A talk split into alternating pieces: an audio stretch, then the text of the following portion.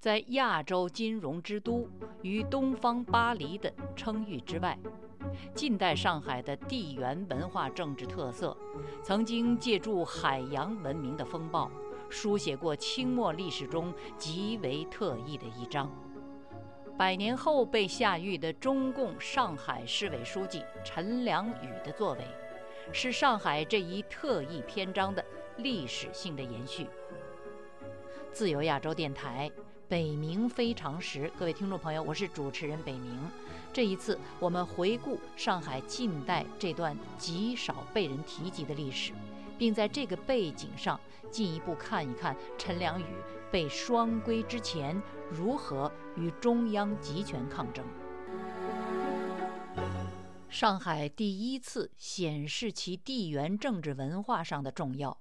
并不是1965年到1967年的中国文化大革命在上海的预备和发动，而是一九零零年八国联军入侵中国时的东南互保事件。当时，两江和湖广两位总督大员刘坤一和张之洞亲临上海，由上海清廷洋务干员、上海道台于连元出面。直接邀约西方各国驻上海的领事面议，并签署了东南互保条约。当时北京的外交重地，西方各国的公使馆已经被围困，失去了对外联系的功能。八国在华的军队若要与远隔重洋的本国政府保持联系，均需转而通过各国驻上海的领事馆。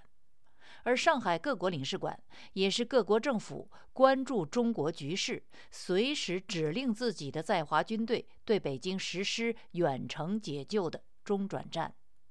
他们也是从上海的领事馆获悉中国东南各省脱离清廷指挥、独立行事的消息的。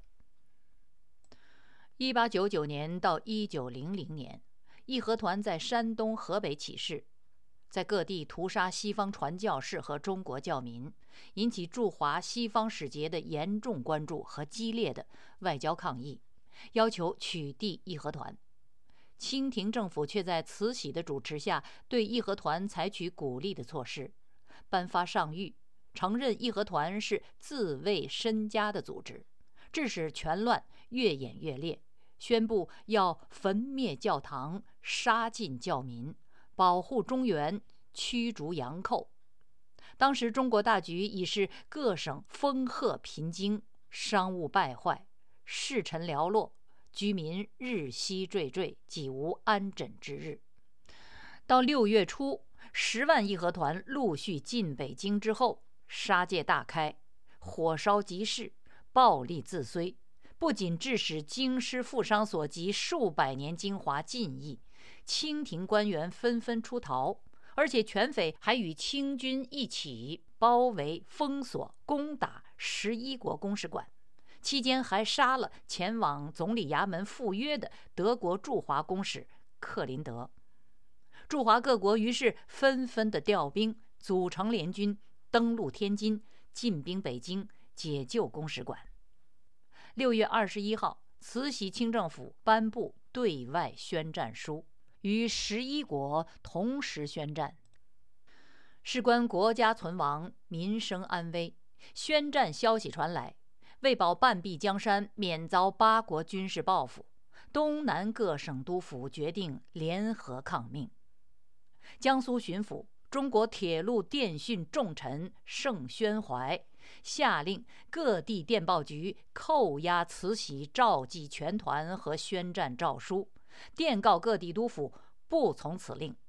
旋即，两江总督刘坤一、湖广总督张之洞、两广总督李鸿章、安徽巡抚王之春等。东南诸省要员接受铁路电报重臣盛宣怀、实业家张骞、政要赵凤昌等人的建议，决定抗命。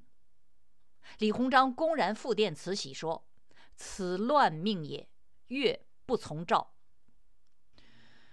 中国对外宣战五天之后，六月二十六日，刘坤一、张之洞邀约各外国驻上海领事。商定并签署中国东南互保约款，划分上海、长江及苏杭内地各自或共同的保安范围，制定条款，承担缉拿匪徒的责任，规定并约束外国兵轮停泊标准，预警违规停靠的后果，预告相关军火用途。警示洋教士出行的区域等等。除了商议签订条约的两江总督刘坤一、湖广总督张之洞，继后东南各省督府，也就是两广总督李鸿章、闽浙总督许英奎、山东督府袁世凯、浙江巡抚刘树堂、安徽巡抚王之春。铁路大臣盛宣怀和李鸿章北上议和时暂代其职务的两广署任总督德寿，均随后与西方各国达成协议。陕西巡抚端方、四川总督奎俊虽然没有参加东南互保，也是此一互保协约的支持者。东南各省视中央朝廷与西方列强决一死战的命令为矫诏乱命，而联合抗命，拒绝服从，同时相互守护，与西方达成协议。此一与中方分庭抗礼之举，是基于这样的认知：义和拳匪杀洋教士和本土信众，与清军一起武力围攻公使馆在先。期间，十一国外交努力失败，八国出兵解救公使馆，同时剿匪在后。所谓“不清内乱，难御外侮”，他们秉持“乱民不可用，邪术不可信，兵信不可开”的保守态度，坚持。无论北方情形如何，都要承诺清剿东南部匪乱，以此确保列国勿进兵长江流域与各省内地，各国人民生命财产凡在辖区之内者，决依条约保护。东南互保运动阻止了八国入侵东南各省，避免了数千年文物之邦从此已矣的可能性的灾难性后果。确保了东南沿海各省的平安与经济发展。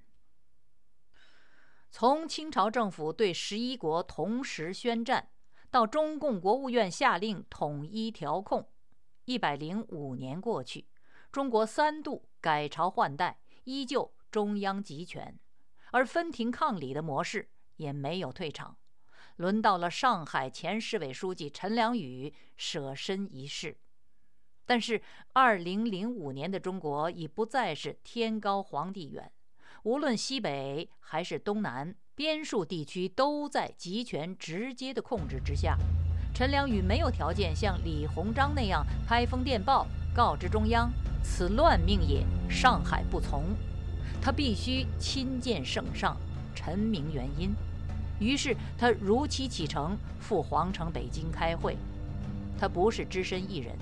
随身携带收集整理好的五省一市相关的经济数据资料，他要用这些省份的数据说话，证明中央调控的错误，以便抵制中央集权的大一统指挥。在会上，当着各地与会大员，针对国务院的宏观调控政策，他发言直接表达反对意见。他以市场经济规律反对宏观统一调控。以科学主义发展观反对平均主义发展观，以务实主义的态度反对教条主义的态度。他指出，温家宝的宏观调控挫伤了沿海各省市的良好的经济发展趋势。他说，这违反了邓小平强调的“发展是硬道理”的理论。他甚至从价值观上兜了宏观调控政策的底。他说。这种不确定的调控是非科学的发展观。他结论说，这种宏观调控的结果是时间和资源的浪费。他批评宏观调控政策不科学，不会起到预先估计的效果。他强调，我们要用科学的态度来分析。这种以科学为正统、批驳国务院宏观调控政策的办法，不是陈良宇的别出心裁或临时借口。在他的理解中，马克思主义是一门科学，数学、物理、化学、经济学、管理学、心理学也都是科学。他认为，我党在决策的时候要尊重科学，就是要尊重所有的科学。在尊重科学的基调上，他为上海辩护。他说：“我国私营企业创造了国民总产值的百分之四十多。”我们上海的国营企业创造了上海总产值接近百分之八十。如果要谈谁最坚持社会主义的问题，难道不是上海最坚持社会主义吗？上海建设了我国社会主义市场经济的榜样，是我国社会主义经济发展的方向。上海没有搞资本主义。那个时候。上海赚的钱，上海没有什么自主权。那个时候，我们还没有市场机制，不准有市场机制。财政方面是中央统一调拨的，上海只能当二传手。现在不用担心这个问题。现在上海有这么多的私营企业、外资企业，就算上海市政府的财政都给人家控制，只要上海人手里有钱。只要上海的发展能够让全国、全世界人来消费、来谋求发展，上海的发展就是要停也停不下来的。他又说，历史反复证明了，我们上海不但是甘愿冒风险走前人没有走过的路，而且历史也证明了我们上海有能力走好前人没有走过的路。上海过去被叫做冒险家的乐园，上海再叫一次冒险家的乐园有什么不好？求发展就总是要冒险的。上海有一天发展到超过美国的纽约有什么不好？美国的纽约一直就是世界冒险家的乐园，我们上海不幸的是中断了几十年。我们要是让世界的冒险家都到上海来的话，如果上海能够做到有这样的吸引力的话，那么上海有一天就会超过美国的纽约。美国的纽约中文学校里就开始有上海话的课程了。关于发展的必然不平衡性，陈良宇展开具体的论证，从北京说到上海，从上海说到延安。他说。人口流动是加速地区发展不平衡的一个重要因素。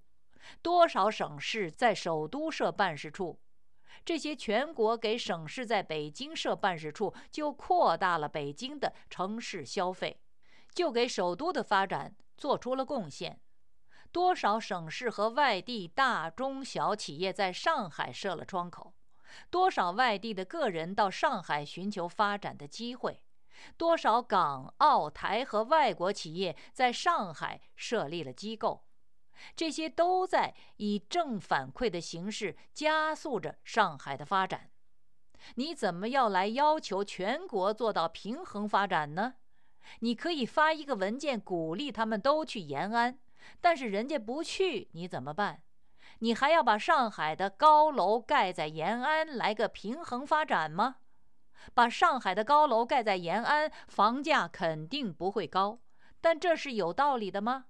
这不是太不讲道理了吗？陈良宇这不仅是以上海市特殊性反对一刀切，这从根本上是反对中央调控这道指令。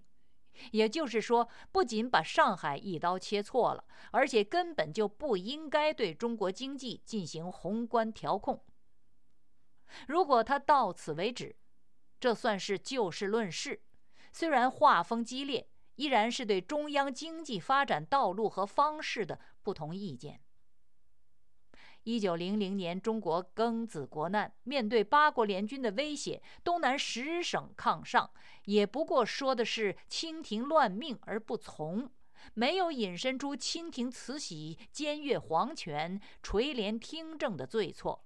粤省要独立也是后来的计划，但是陈良宇不止于此，在反对中央宏观调控政策的同时，他要进而指出中共中央，也就是我党这一个政策在思维方式上是错误的。他说：“平衡发展不是劫富济贫，劫富济贫的结果是均贫而不是均富。发展有先有后，发展永远不可能绝对平衡。把不可能的事当作口号。”可能对鼓舞人心士气有暂时的效果，当真了就是欺骗自己，也欺骗人民群众。我们的社会主义建设不是用这样的机械的思考方式可以完成的。我们不能把宏观调控和平衡发展当作平均主义的代名词。我们的党，我们的国家的经济建设历史经验早就证明了，平均主义的思想只能扼杀发展。平均主义是所有社会主义国家经济与财富分配的指导方针。这句话捅到点子上了。陈良宇还不罢休，他警告自己的，也是全国的顶头上司说。倘若因此造成紧急下滑的后果，温家宝和国务院要负全责。说罢，没等温家宝回复，就提前离席，拂袖而去。